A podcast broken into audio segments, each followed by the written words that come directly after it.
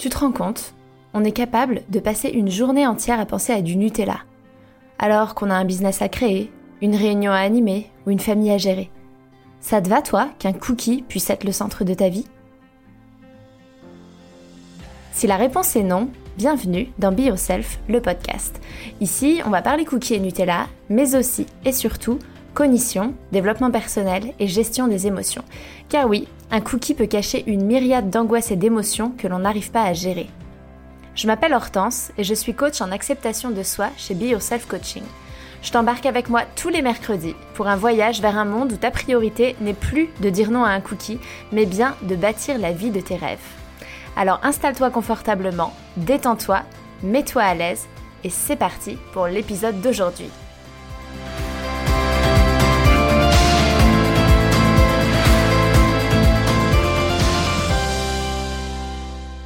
Hello tout le monde, j'espère que vous allez bien. Ah, me revoilà enfin.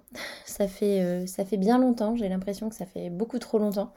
Euh, pour ceux qui me suivent sur Instagram, vous savez que j'ai encore eu euh, des semaines mouvementées avec un retour aux États-Unis pour faire notre déménagement, des vacances de la nounou, donc Darius de nouveau beaucoup avec moi. Bref, me revoilà avec un épisode un petit peu particulier parce que c'est euh, le premier épisode que je fais euh, en interview. Première fois que euh, je reçois une invitée sur ce podcast et j'ai vraiment, vraiment trop hâte de vous partager notre échange. cette invitée, c'est Leila, Leila Kadilouche, qui est à la tête de LKL Coaching, que j'ai rencontrée parce qu'on a travaillé ensemble euh, dans l'entreprise se sentir bien, on était toutes les deux, euh, toutes les deux coachs. Et, euh, et on s'est super bien entendu. Et j'ai toujours beaucoup admiré son travail. Et depuis quelques mois, mois ou années, je ne sais plus, elle travaille autour de l'autocompassion. Elle est formée, elle est formée à l'autocompassion, elle, donne des, elle donne des cours. Et, et en fait, je me suis rendu compte que L'alimentation intuitive euh, est une approche euh, que je trouve extraordinaire, vraiment. Euh, une vraie approche d'amour de soi, une vraie approche pour prendre soin de sa santé mentale et physique. Quoi qu'en disent les mauvaises langues de c'est juste un prétexte pour manger gras et sucré, c'est juste un prétexte pour je sais pas quoi, c'est une excuse pour être gros, pas du tout. c'est un cheminement thérapeutique et en fait, dans l'alimentation intuitive, on apprend vraiment à faire la paix avec son alimentation. Mais toujours est-il que quand on se rend compte que euh, on fait la paix avec son alimentation, qu'on est à l'écoute de son corps, de ses besoins, de ses envies, euh, qu'on laisse le poids aller là où c'est bon pour lui, eh bien le poids euh, vers lequel le corps nous emmène n'est pas toujours le poids qu'on voudrait.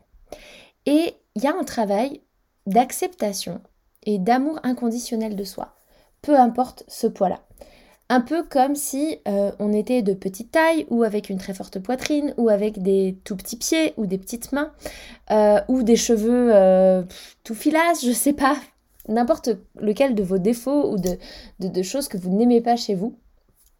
Et de défauts physiques hein, que, vous, que vous reconnaissez comme étant là et qui pour lequel en fait vous ne pouvez pas faire grand chose parce qu'en fait la nature vous a fait ainsi et on oublie que le poids, c'est un petit peu la même chose. On, est né avec un, poids euh, programmé, en fait, qui va varier avec le temps, qui peut augmenter ou descendre en fonction des expériences de vie, des maladies, des traitements qu'on peut avoir, de grossesse, euh, d'hormones, de cycles, euh, d'âge. Donc, beaucoup, beaucoup de choses peuvent faire varier ce poids. Mais toujours est-il que, un peu comme la taille de nos pieds ou la texture, la composition de nos cheveux, euh, on n'a pas un contrôle absolu sur ce poids et euh, bah, il y a un moment où il faut apprendre à vivre avec. Et quand on fait la paix avec son alimentation, on retrouve une grande liberté et, c'est ça change la vie.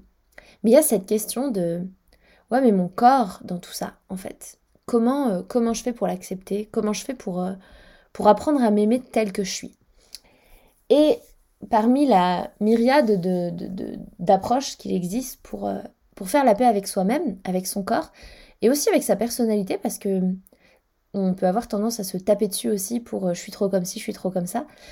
L'autocompassion est vraiment, vraiment un outil qui est, qui est précieux.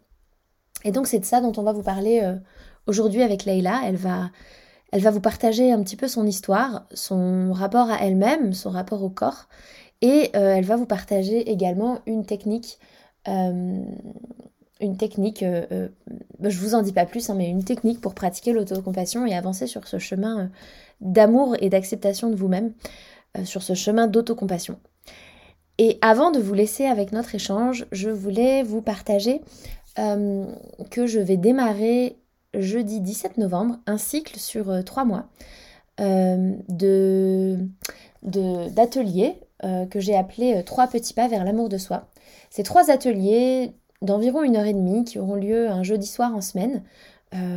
vous aurez accès au replay si les personnes ne peuvent pas être disponibles en, en présentiel, enfin en live le jour J. Et les replays seront tout, euh, aussi euh, intéressants puisque euh, certains de ces ateliers vont vraiment pas être un moment d'échange, mais vraiment être une, pratique guidée vers l'amour de soi, de techniques que je peux vous enseigner et que vous pourrez ensuite appliquer, appliquer vous-même, réécouter autant que vous voulez.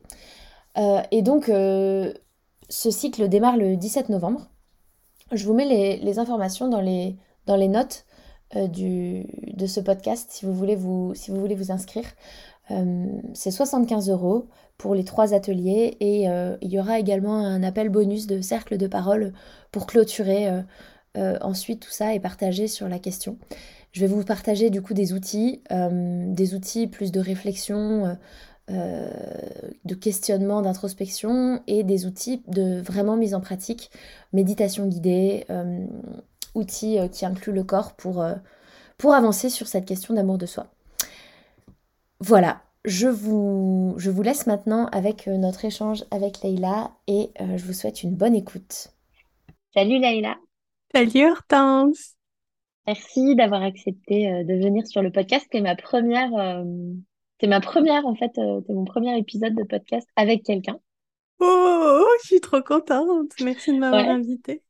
Bah, écoute, euh, je suis hyper contente d'inaugurer ça, ça fait longtemps que j'avais envie.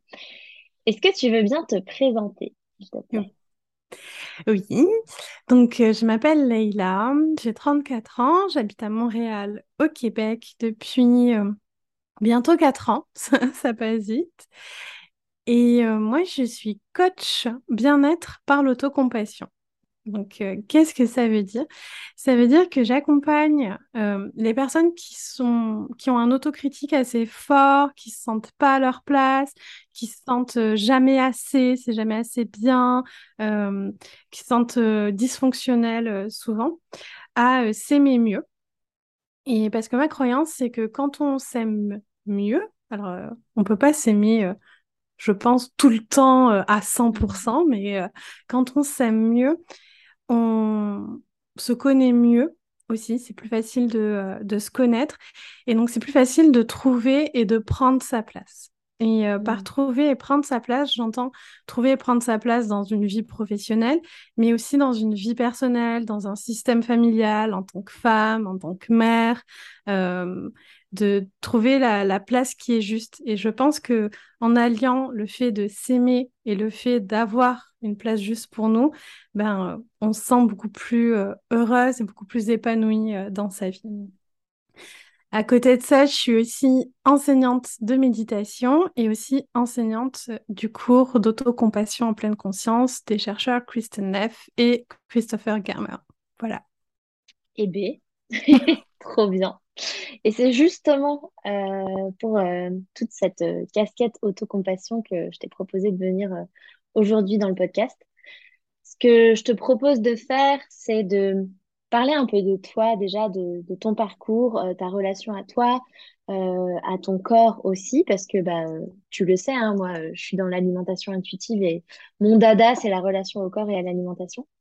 Et un petit peu expliquer encore plus en détail ce qu'est l'autocompassion, qu'est-ce qui t'a amené à y venir, ce que ça t'a apporté, et peut-être euh, donner des pistes pour justement euh, toutes ces personnes qui ont une autocritique importante, euh, un discours négatif, que ce soit sur leur image ou sur leur personne, à peut-être trouver des clés pour, pour aller mieux et, faire un petit pas vers l'amour de soi, l'autocompassion, le respect. Est-ce que ce programme te va? Oui, ça va très bien.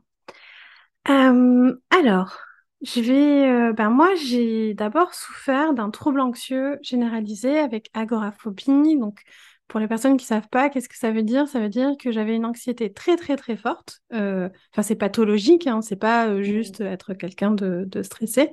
Et qu'en plus de ça, dès que je sortais à l'extérieur, j'avais des crises d'angoisse. Donc ça, ça a duré euh, huit ans de ma vie, avec euh, des hospitalisations, avec euh, plein de choses. Enfin, voilà. Et euh, ce qui m'a euh, beaucoup aidé, c'est euh, la thérapie comportementale et cognitive, mais aussi la thérapie par la pleine conscience. En fait, je suis tombée sur un psychologue qui pratiquait la pleine conscience. Et donc, très jeune, la pleine conscience est entrée dans ma vie, la méditation, par la méditation. Et dans la méditation, il y a déjà euh, de l'autocompassion, un petit peu, en fait. Euh, la pleine conscience, c'est la première composante de, euh, de l'autocompassion. Il y a trois composantes à l'autocompassion. C'est la pleine conscience, l'humanité commune et la bienveillance envers soi. Et c'est en reliant ces trois euh, composantes qu'on crée euh, l'autocompassion. Et donc j'avais déjà la pleine conscience. Mais Mm. euh, ce que je remarquais, c'est que j'avais un discours, euh, ben, j'observais mes pensées, tu vois, j'observais mes sensations, j'observais ce qui se passait dans mon corps, mais euh, mes pensées étaient toujours, euh, mais tellement violentes, mais tellement m- Mm. méchantes envers moi. Donc autant moi sur mon corps que moi sur ma personne, quoi, Leïla, euh, Mm. qui j'étais. Et pendant cette période très anxieuse, j'ai eu des grosses variations de poids Mm. euh, parce que j'ai eu beaucoup de traitements. Donc, euh, j'avais une faim décuplée avec les traitements. J'ai pris beaucoup de poids. Après, j'ai eu des périodes où je pouvais plus du tout manger parce que j'étais beaucoup trop anxieuse. Et euh, j'avais aussi, euh, donc j'avais déjà une autre maladie dont je parlerai après, Mm. mais euh, mais je savais pas à cette époque-là. Et en fait, j'avais une gastroparésie en fait. Euh, maintenant, je me rends compte avec le temps. Mais donc j'ai eu des périodes où pendant six mois, tu vois, je pouvais pas euh, m'alimenter, enfin j'étais perfusée euh, et tout. Et donc euh, des grandes variations euh, de poids. Et euh, quand j'ai été soignée de mon anxiété, j'ai terminé avec un poids très élevé. Mm. Euh, alors pour moi, j'ai beaucoup de mal avec le terme obésité, la médicalisation euh, du, du corps gros. Mais euh, donc si on prend les règles de la médecine en obésité morbide, euh, Mm. avec un poids très très élevé. Mais je- je- vrai- pour vrai, je m'en foutais parce que j'avais plus de problème d'anxiété, quoi. Enfin, Ouais. euh, Ouais. c'était vraiment la libération pour moi.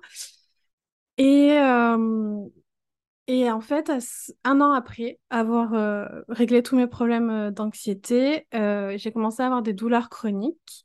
Mhm. Et en fait, je sais pas, dix ans plus tard, on découvra que ça, c'est un syndrome de Ehlers-Danlos. Donc, euh, c'est une maladie génétique qui touche le collagène et ce qui crée plein de complications partout dans le corps.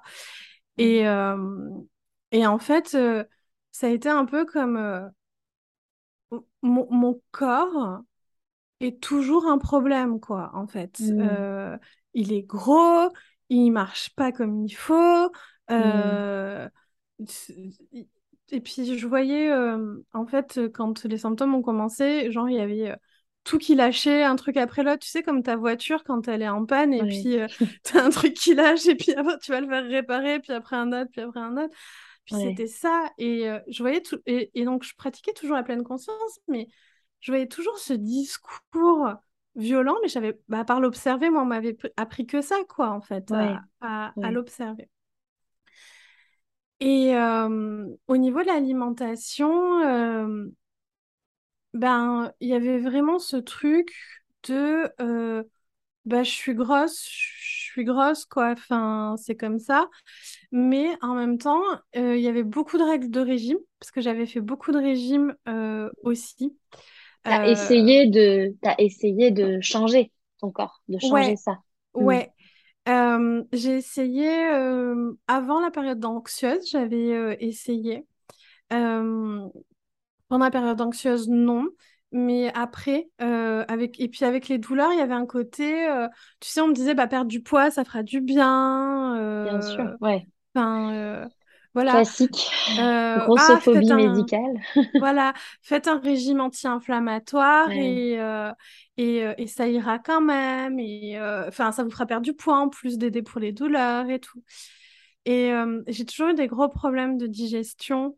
En, fait, j'ai plein d'intolérances, mais je savais pas à l'époque que, que mmh. c'était ça. Et donc, mon alimentation était très compliquée parce que manger me faisait mal, me faisait des problèmes de digestion. En même temps, j'avais des compulsions parce que j'avais eu trois fois période de six mois où j'avais pas pu m'alimenter. Donc, quand tu peux pas mmh. manger pendant six mois, je t'assure qu'après, quand tu peux manger, enfin, bah, bien sûr. Quoi. Et en même temps, par-dessus des règles de régime, quoi. Enfin, euh, donc, euh, mon alimentation était très complexe. Euh, j'avais complètement perdu mes signaux de faim et de satiété. Je ne savais absolument pas. Mmh. Et, et donc, au bout d'un moment, je commence à rencontrer, tu sais, les, le livre de Zermati, des approches comme ça. Et je me mmh. dis, bon, ben, euh, je suis grosse, je vais rester grosse, c'est comme ça, et, euh, et c'est OK, tu vois. Enfin, c'est OK. J'essayais de me dire que c'était OK, mais j'étais pas vraiment OK non plus euh, avec le truc. Et, et en fait, il y avait quand même des règles de régime, tu vois. Si j'achetais une plaquette de chocolat, elle va durer deux jours parce que. Mmh.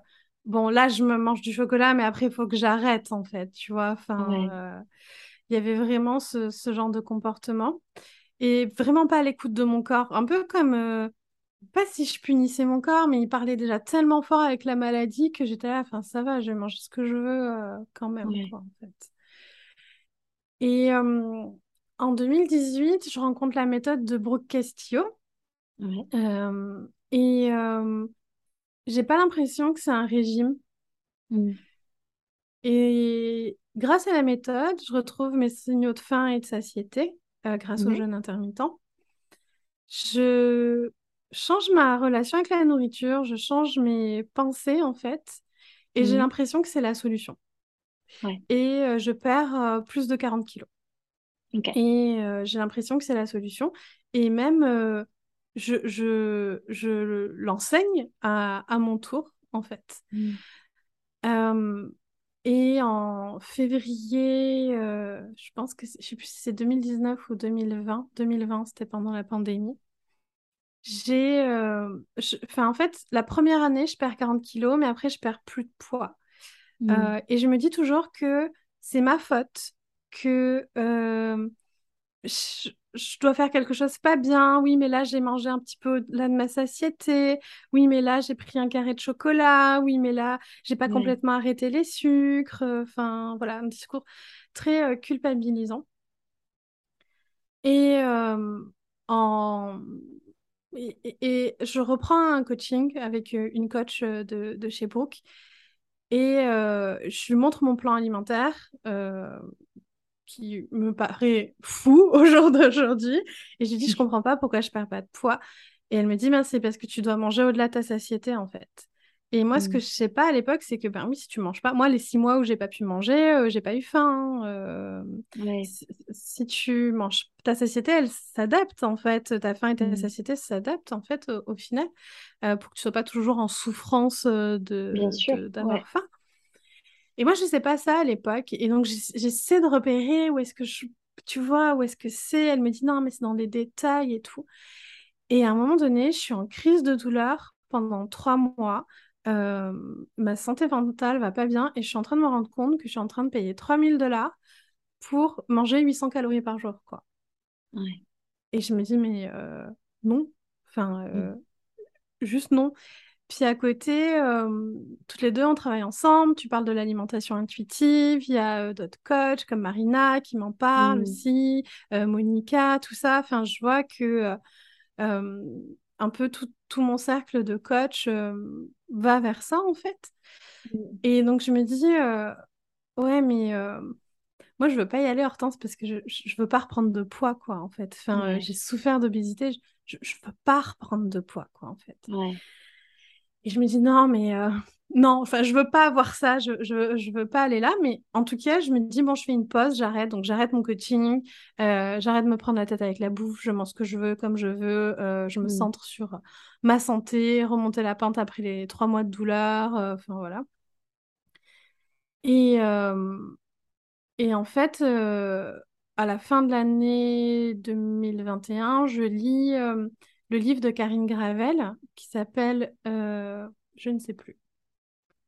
Je te dirais, tu pourras le mettre dans la barre d'infos si tu veux. Carrément. chercher. Elle en a écrit qu'un. Euh, c'est de l'insatisfait. euh, c'est euh, comment apprécier ses cuisses, de hum, des diètes amaigrissantes à l'alimentation intuitive, comment apprécier ses cuisses, quelque chose comme ça.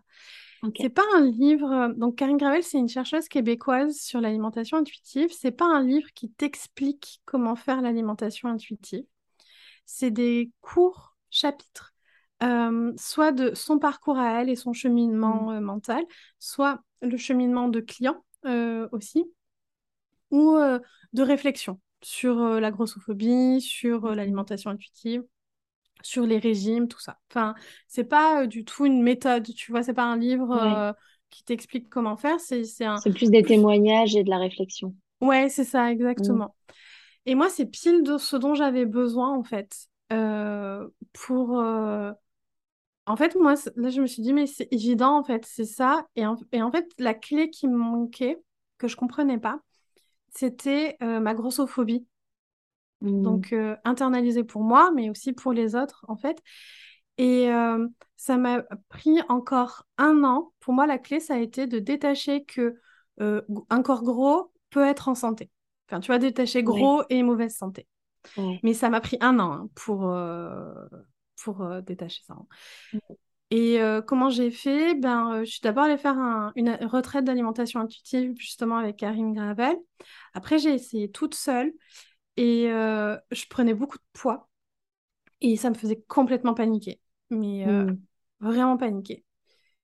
Et, euh, et je pratiquais l'autocompassion et tout, mais ça m'aidait pas. Je me rends compte que je t'ai pas expliqué le, le parallèle de l'autocompassion en même temps, mais ça, ça m'aidait pas forcément. Enfin, ça m'aidait, bien sûr que c'est aidant, mais toute seule, j'y arrivais pas, quoi, en fait. Tu vois, même si je suis enseignante d'autocompassion, toute seule, j'y j'y arrivais pas. Et donc, j'ai Mm. pris un accompagnement et, euh, et c'est là où ça m'a vraiment aidée.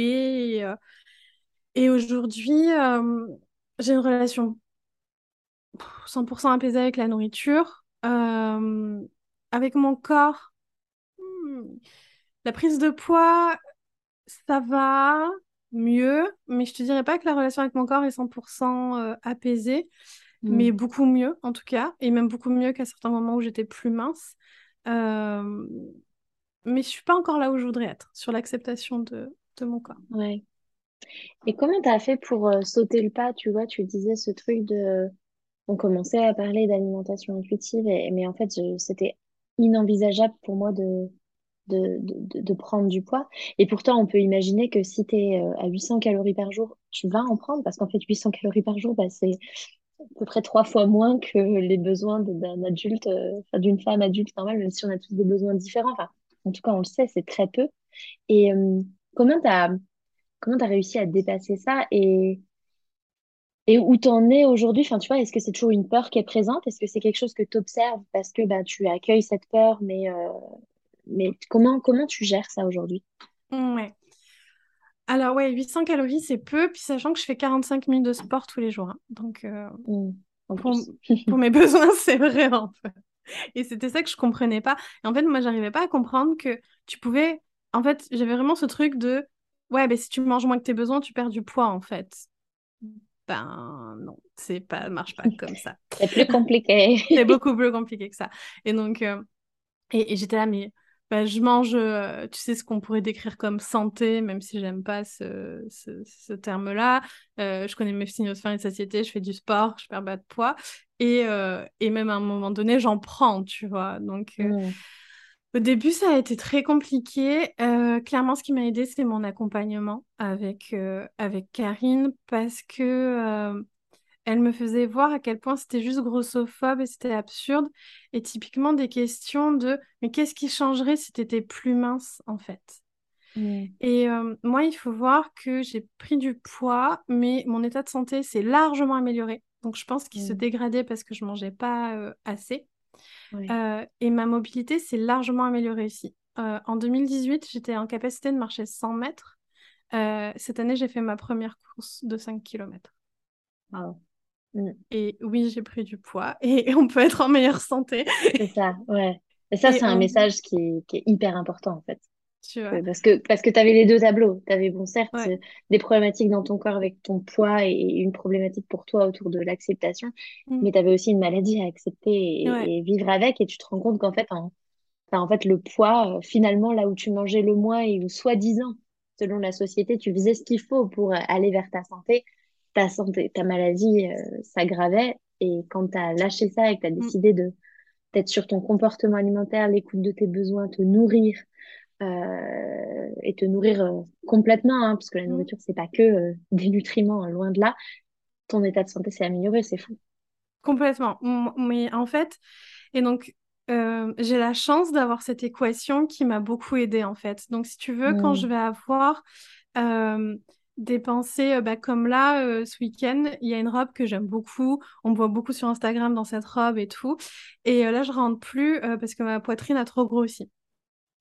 Alors déjà, la première pensée, c'était, bon, ça va, c'est les seins, tu sais, comme si c'était moins grave de grossir les seins. c'est ça, c'est ça. Non, mais ça va, parce qu'avoir des gros seins, la société a dit, c'était bien.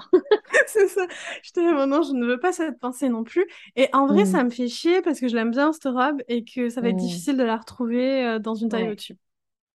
Et je vais pas dire que ça me fait pas chier, parce que ça me fait chier, mais c'est juste, mm. ça me fait chier, je l'aime bien cette robe, tu vois, c'est pas euh, violent, c'est pas, je me sens pas, euh, j'ai pas honte, je me sens pas dysfonctionnelle, je me sens pas euh, mal par rapport à ça. Et, et en fait, la première pensée, ça a été, ouais, mais Leïla, t'as couru ta première course, quoi. Et, et je mm. revenais d'une méga randonnée, tu vois, de, de 14 km.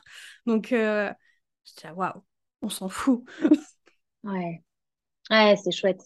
Tu arrives à rediriger tes pensées vers, en fait, regarde tout ce qui va bien et regarde tout ce que ton corps est capable de faire maintenant. Alors, Ouais. il est plus gros. Et alors? Enfin, je suis peut-être comme ça, en fait. Et en tout cas, peut-être que c'est bon pour ma santé, finalement. Je suis en meilleure santé aujourd'hui comme ça.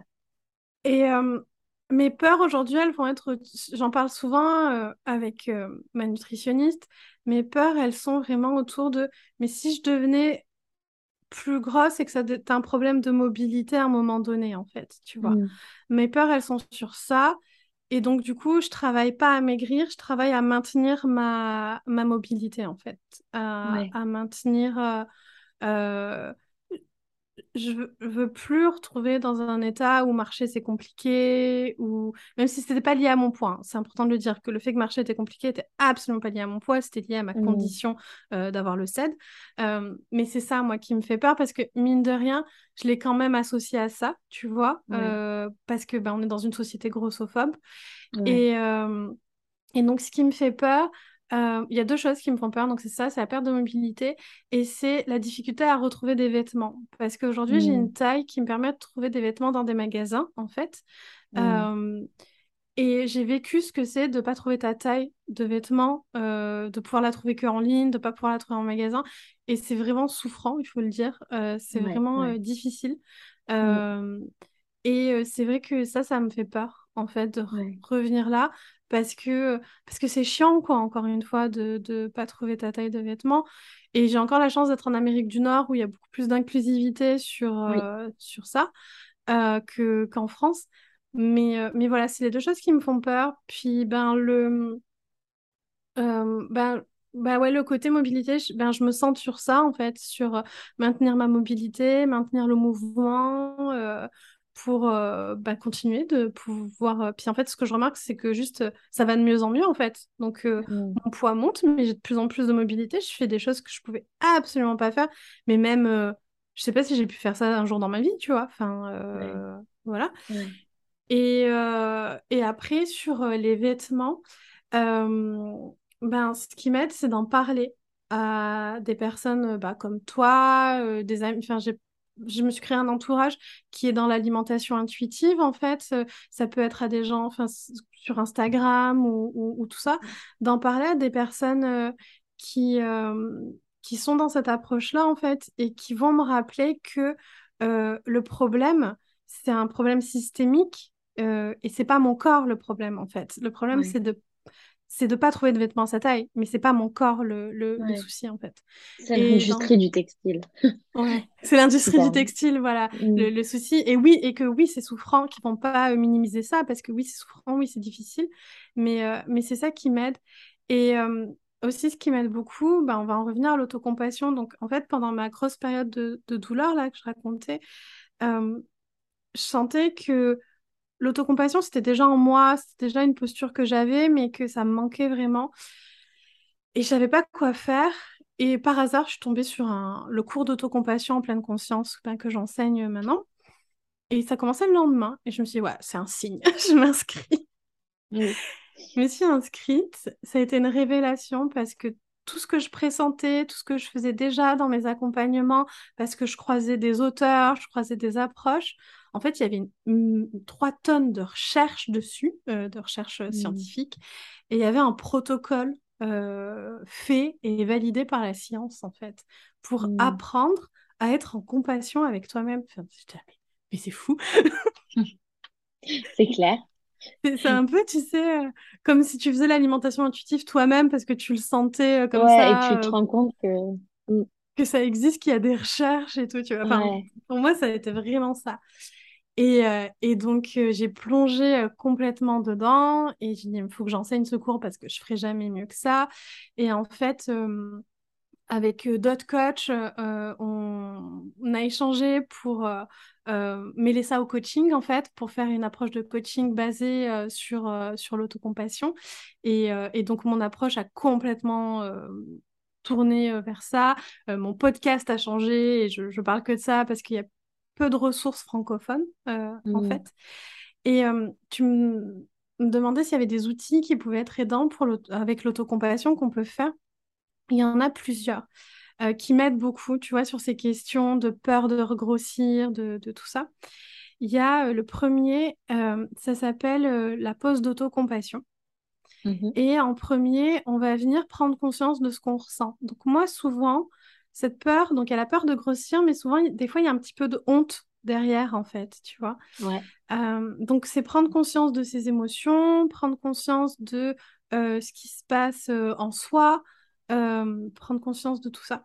Donc, c'est l'étape pleine conscience. Ensuite, il y a l'humanité commune.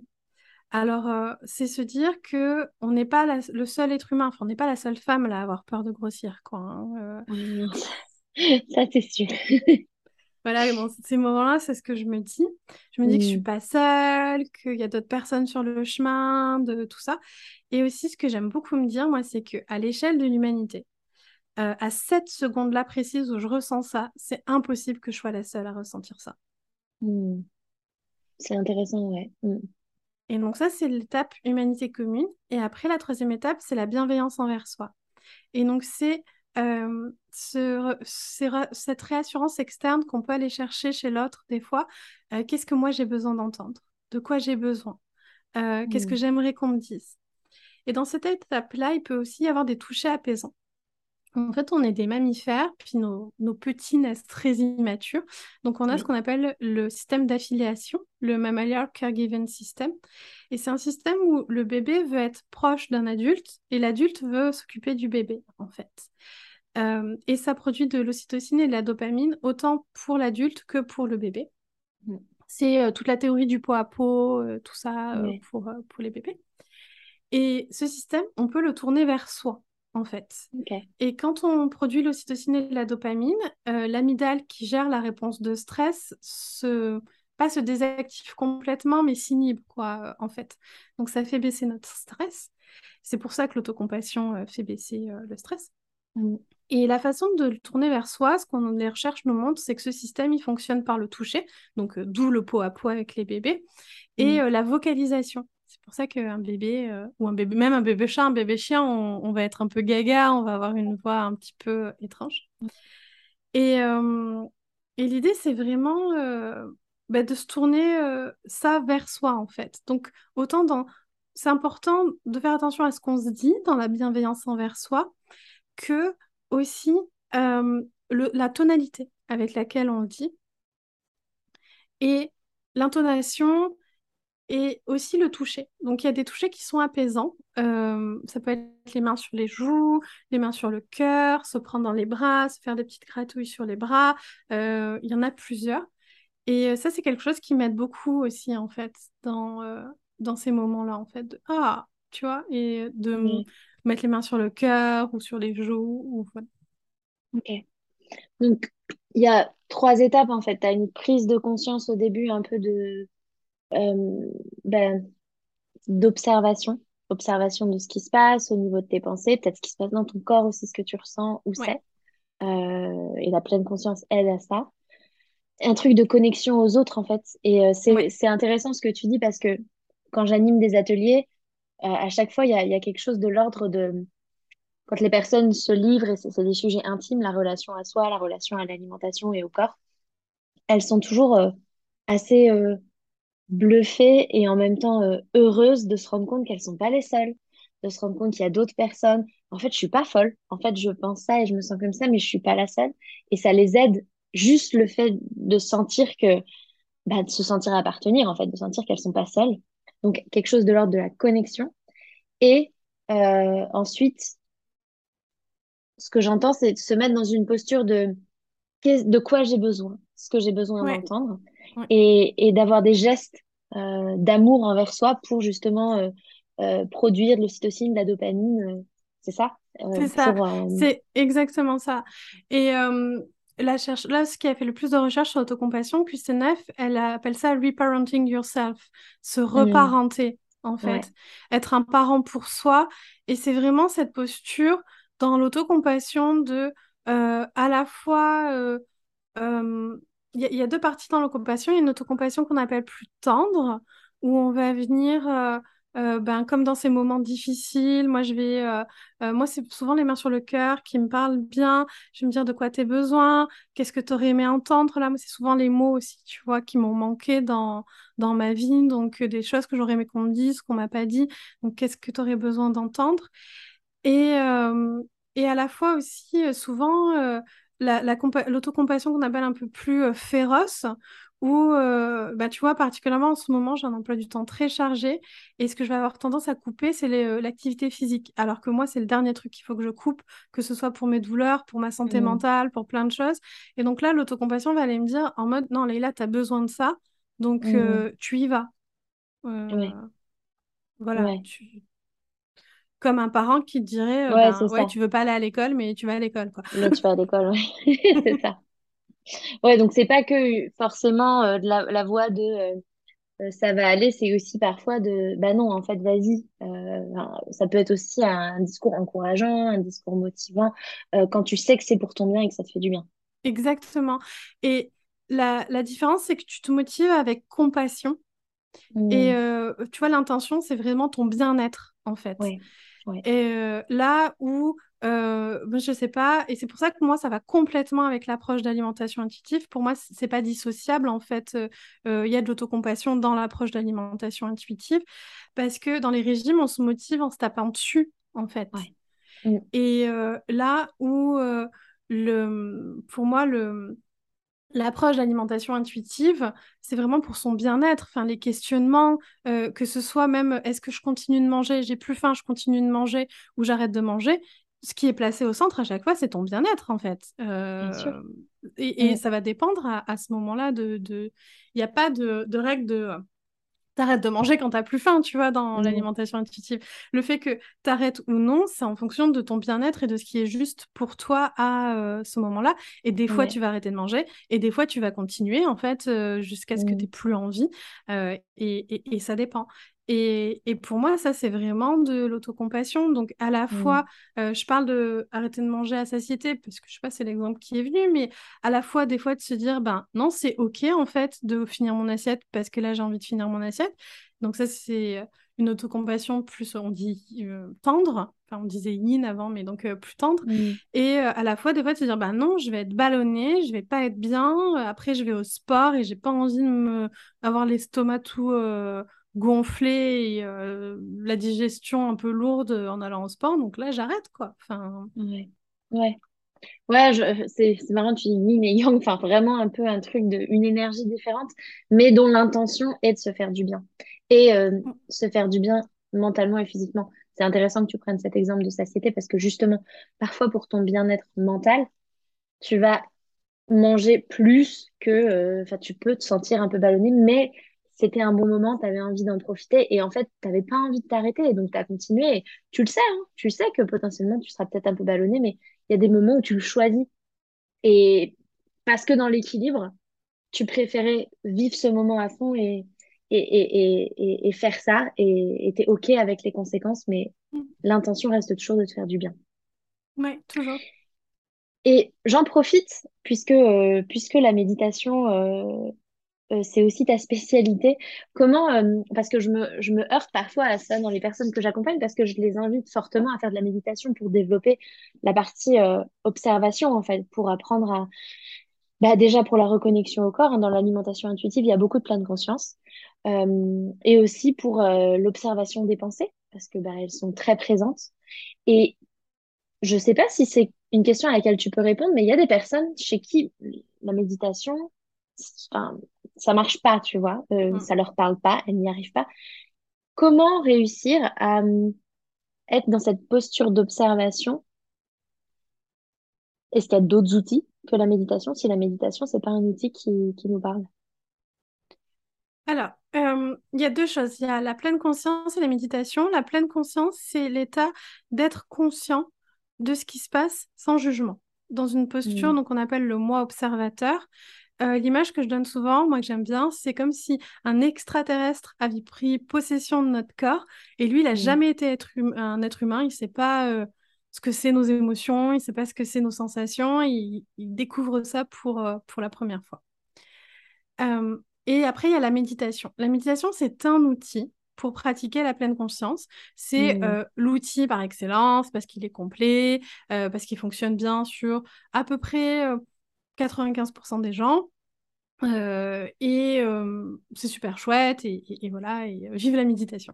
Mais euh, c'est pas le, le seul outil du tout pour développer la pleine conscience. La pleine conscience c'est vraiment une, une posture un peu un peu méta en fait. Et il y, y a d'autres outils. L'idée, des fois, ce qui est compliqué pour les gens, c'est euh, de se dire de méditer parce qu'il y a beaucoup de croyances autour de la méditation, que ça doit se faire assis, dans une certaine posture, etc. Tant de temps par jour, euh, tout ça, tout ça. Il faut savoir que la méditation aussi, c'est contre-indiqué pour euh, certaines personnes. Mm. Donc, euh, il y a tout un laboratoire de recherche qui s'appelle Cheetah House, qui est euh, relié à l'université euh, de Brown, pardon, je vais dire Boston, non, mais ça, c'est pas très loin de Boston, mais c'est l'université de Brown. Si ça vous intéresse, malheureusement, c'est tout en anglais.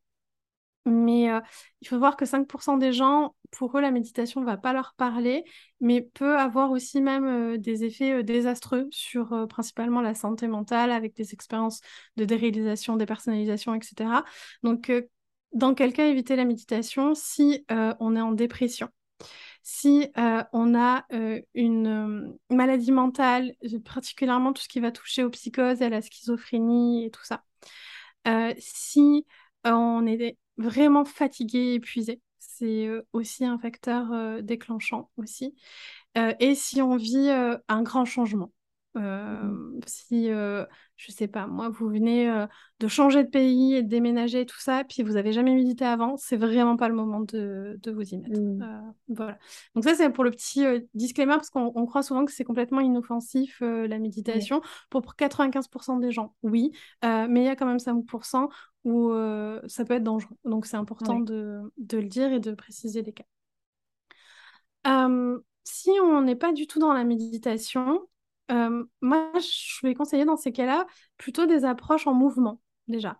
Euh, par exemple, le yoga est une pratique de pleine conscience.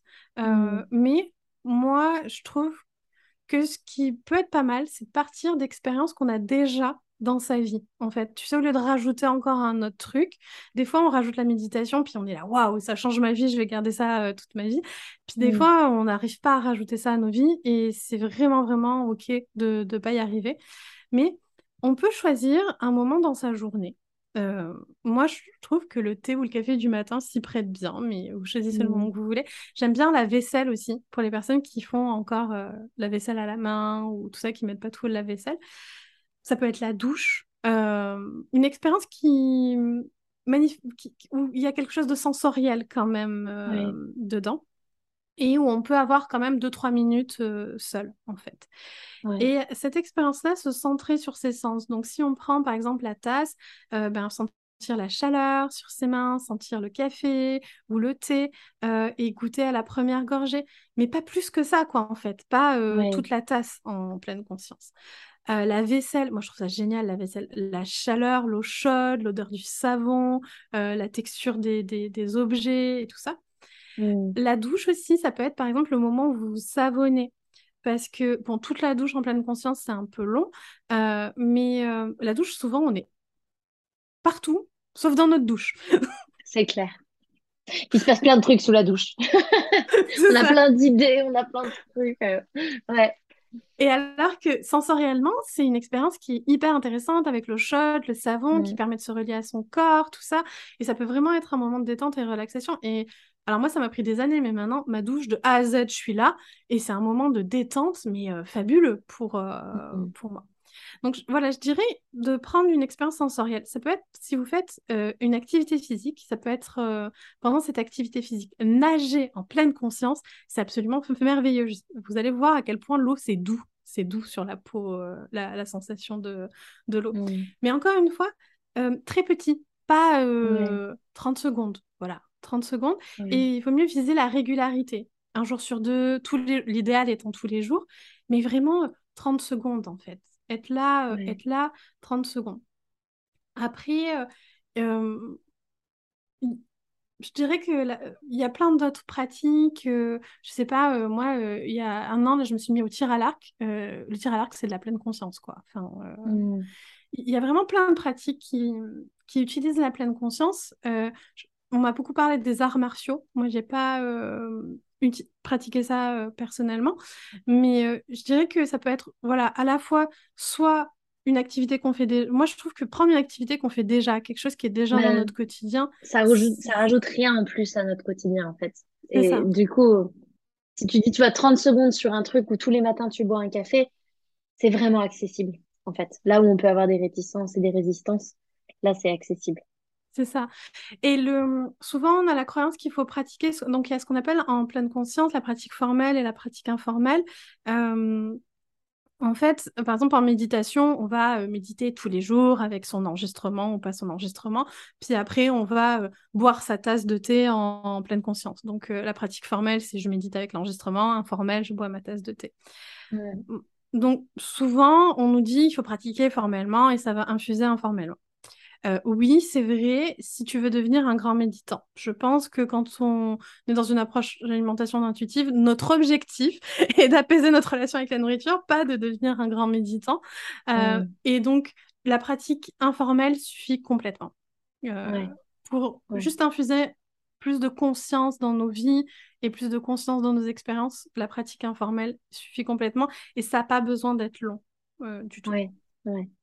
C'est chouette parce que c'est déculpabilisant pour les personnes qui veulent et qui n'y arrivent pas et qui ont l'impression que du coup, euh, enfin, tu vois, qui se mettent dans une espèce de d'idée de performance autour de la pleine conscience et de il y a quelque chose à réussir et à, il faut y arriver et c'est encore ça en plus dans ma vie en fait se dire bon bah voilà mon café du matin juste je, je me connecte à mes cinq sens pendant 30 secondes et après bon bah je continue ma journée et de se dire que rien que ça c'est suffisant c'est chouette Et aussi pour les personnes qui arrivent et qui pratiquent la méditation et puis de manière formelle, mais qui arrêtent à un moment donné et qui du coup se découragent en disant que elles n'arrivent pas à instaurer une pratique de méditation euh, quotidienne stable. Mm. Euh, il faut voir que le John Kabat-Zinn, qui est euh, la personne qui a introduit la pleine conscience dans la médecine aux États-Unis, euh, qui a créé le MBSR, tout ça, enfin bon bref, une grande Mm. personne dans le monde de la méditation, nous dit que euh, l'arrêt fait partie de la pratique, en fait. Mm. Il n'y a pas de personne qui pratique tout le temps d'un coup, ça n'arrive pas. Moi, ça m'a pris euh, ben, j'ai commencé à vraiment, vraiment bien méditer à 22 ans. Ça m'a pris 10 ans pour avoir une pratique quotidienne stable. Mmh. Ouais. Mmh. Et c'est ce que les moines bouddhistes, euh, c'est leur, leur objectif, hein, la majorité des moines bouddhistes, d'avoir une pratique de la méditation quotidienne stable. Puis eux, ils font ça toute la journée. Ouais, c'est ça. Et leur vie est, dédiée à ça. Donc, on peut arrêter de se taper dessus si, à un moment donné, pendant six mois, on est arrivé à bien méditer, puis là, ça fait huit mois qu'on n'a pas médité, mais on a envie de s'y remettre, mais on culpabilise, on a honte. C'est normal. Ça fait partie du mmh. chemin du méditant. Mmh. Merci pour ça. Merci beaucoup, Leïla. Où est-ce qu'on peut te retrouver? Eh bien, merci à toi déjà de m'avoir accueilli. Euh, on peut me retrouver principalement sur Instagram à leila.lklcoaching euh, où je parle ben, euh, d'autocompassion. Euh, je parle pas du tout d'alimentation, hein, mais je parle d'autocompassion. Et aussi sur mon podcast Dose d'amour, si vous voulez en savoir plus sur l'autocompassion. Merci beaucoup. C'était un super échange. Et puis peut-être à bientôt. Oui, merci. Et voilà, j'espère que, cet épisode vous a plu. C'était une première pour moi, du coup c'était un épisode euh, relativement long. Euh, mais je suis, euh, je suis vraiment très très heureuse de l'avoir fait. Encore merci Laïla d'avoir d'avoir participé et de nous avoir partagé autant. Et je vous mets dans les notes du podcast toutes les infos pour retrouver euh, Leïla et les infos pour euh, mon cycle d'atelier euh, Trois petits pas vers l'amour de soi. Je vous souhaite une excellente fin de journée, de nuit, de soirée, où que vous soyez sur cette planète. Et je vous dis à très bientôt. Un grand, grand merci d'avoir écouté ce podcast jusqu'au bout. S'il vous a plu, je vous invite à laisser une note et ou un commentaire sur la plateforme d'écoute que vous utilisez. Ça permet au podcast de se faire connaître et ça me fait beaucoup trop plaisir de lire vos commentaires et de voir vos notes. Merci du fond du cœur par avance pour votre soutien, car c'est vous qui contribuez ainsi à la pérennité de ce podcast. Je vous souhaite une merveilleuse fin de journée et je vous dis à la semaine prochaine